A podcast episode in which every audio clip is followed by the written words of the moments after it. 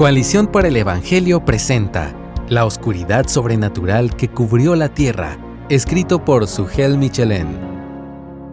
En Marcos 15:25 leemos que Jesús fue crucificado a la hora tercera, es decir, a las nueve de la mañana según la forma en que los judíos contaban las horas.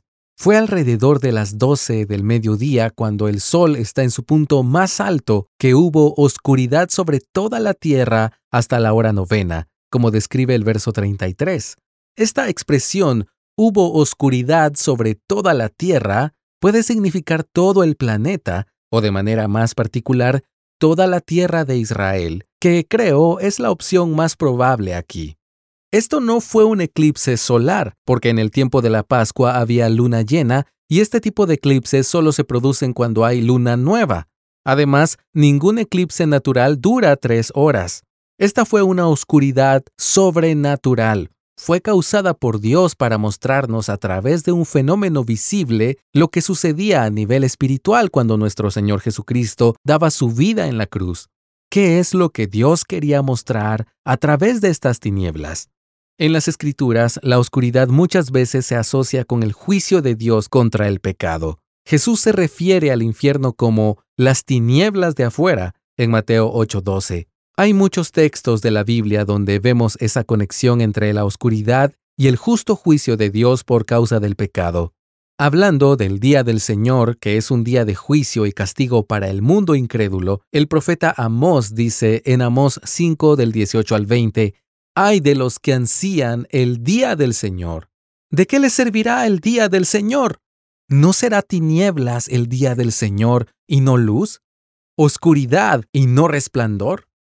Sofonías también declara en Sofonías 1 del 14 al 15, Cercano está el gran día del Señor, cercano y muy próximo, día de ira aquel día, día de congoja y de angustia, día de destrucción y desolación, día de tinieblas y densas sombras, día nublado y de densa oscuridad. Tal vez la conexión más significativa en las escrituras con estas tinieblas que arroparon la tierra durante la crucifixión es la que encontramos en el Éxodo, cuando Dios juzgó al faraón y a todo Egipto por medio de diez plagas. Antes de la muerte de los primogénitos, Dios envió una densa oscuridad sobre toda la tierra de Egipto que duró tres días, como describe Éxodo 10:21.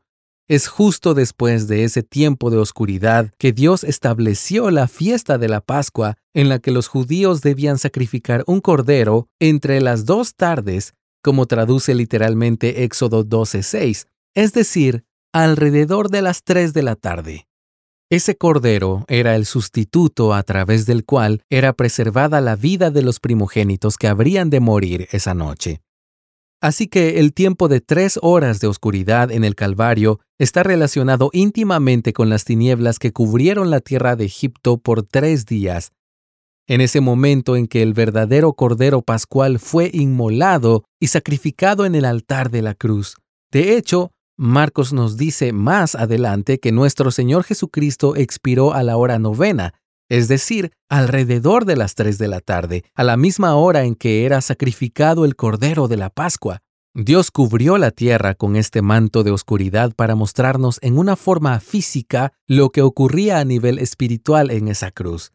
Cristo estaba allí como nuestro sustituto, recibiendo todo el peso de la justa ira de Dios que merecían nuestros pecados para que pudiéramos ser absueltos en el tribunal de Dios.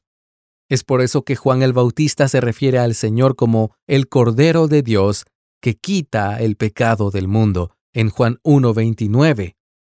Cristo fue a la cruz para ser sacrificado como un cordero. Él fue hecho pecado por nosotros, como enseña 2 de Corintios 5:21. En Primera de Pedro 2:24 leemos que él mismo llevó nuestros pecados en su cuerpo sobre la cruz. Esa es la esencia del Evangelio, como dice Pablo en 1 Corintios 15:3, que Cristo murió por nuestros pecados conforme a las Escrituras. Dios anunció esto con cientos de años de anticipación para no dejar ninguna duda sobre la identidad mesiánica de Jesús. Considera lo que algunos han llamado el Evangelio según Isaías, en Isaías 53, escrito 700 años antes del nacimiento de Cristo. No solo describe con detalle la agonía del Calvario, sino que también nos ofrece la mejor exégesis en las escrituras de lo que realmente sucedió en esa cruz. En los versículos del 5 al 6, el profeta nos dice que el Mesías fue herido por nuestras transgresiones, molido por nuestras iniquidades. Todos nosotros nos descarriamos como ovejas.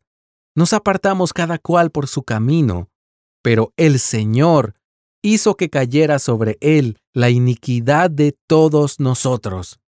No fue por sus iniquidades que Jesús fue a la cruz porque no tenía ninguna. Él era inocente, pero aún así Dios quiso quebrantarlo, sometiéndolo al padecimiento. Por su conocimiento, el justo, mi siervo, justificará a muchos y cargará las iniquidades de ellos. Continúa el texto en los versos del 10 al 11. Él era un siervo justo, pero aún así tenía que ser quebrantado y sometido a padecimientos para poder justificar a muchos cargando con sus pecados. Eso fue lo que sucedió aquel viernes en la tarde, cuando la tierra se cubrió de oscuridad. El Cordero de Dios fue inmolado en el altar de la cruz. Sufrió en esas tres horas el infierno eterno de todos aquellos que habrían de ser salvos a través de la historia. Cristo, nuestra Pascua, fue sacrificado por nosotros, como dice Primera de Corintios 5, 7. Dios no estaba ausente del Calvario. Él estaba allí como el juez del universo, juzgando y castigando nuestros pecados en la cruz. Al mismo tiempo, daba una muestra de amor incomprensible hacia todos aquellos que Él eligió para salvación desde antes de la fundación del mundo. Como dice John Stott, el amor divino triunfó sobre la ira divina mediante el propio sacrificio divino. La cruz fue un acto simultáneamente de castigo y amnistía, de severidad y gracia, de justicia y misericordia. Nuestro Señor y Salvador bebió la copa de la ira santa y justa de Dios sin una gota de misericordia, para que los creyentes podamos disfrutar de la copa de la salvación sin una gota de ira. Él sufrió el desamparo del Padre para que podamos disfrutar hoy la bendición de ser recibidos y adoptados en la familia de la fe. Gracias por escucharnos. Si deseas más recursos como este, visita coaliciónporelevangelio.org.